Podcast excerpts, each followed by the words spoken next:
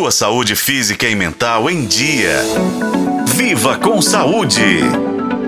Uma menina chamada Luna Vitória, de 3 anos, teve uma experiência emocionante na Santa Casa BH. Ela ouviu pela primeira vez no dia 24 de janeiro deste ano. Isso aconteceu depois que ela recebeu um implante coclear, também conhecido como ouvido biônico.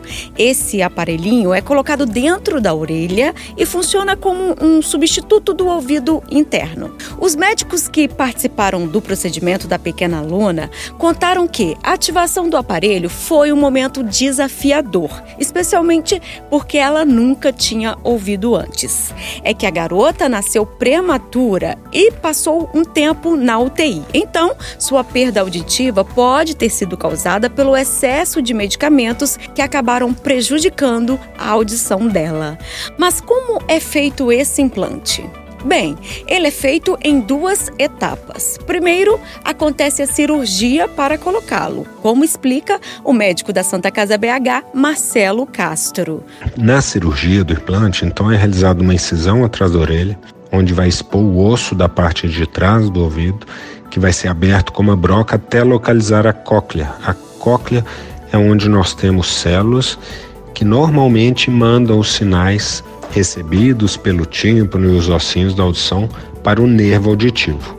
Na surdez severa, profunda, essas células já não funcionam. E é aí que entra o implante coclear. Ele vai substituir essas células. A segunda parte, que acontece cerca de 30 dias após o procedimento, é o momento da ativação do implante, em que é colocado o processador de som externo, como conta a fonoaudióloga da Santa Casa BH, Joana Pires. O paciente vai ser atendido semanalmente, ele vai ter um acompanhamento com a fono, vai entrar em terapia em reabilitação auditiva, né?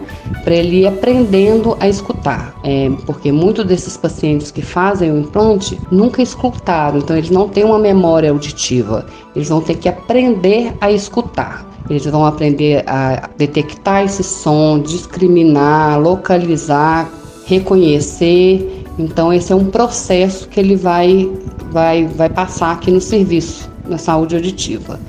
E durante esse tempo que ele estiver aqui, a gente vai regulando e aumentando gradativamente o volume até chegar bem próximo do normal.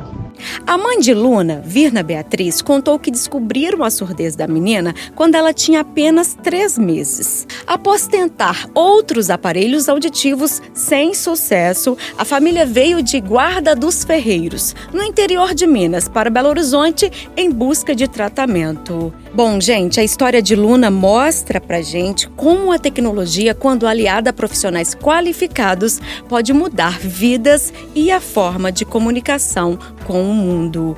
Eu sou Nubia Oliveira e este foi o podcast Viva com Saúde. Acompanhe pelos tocadores de podcast e na FM O Tempo.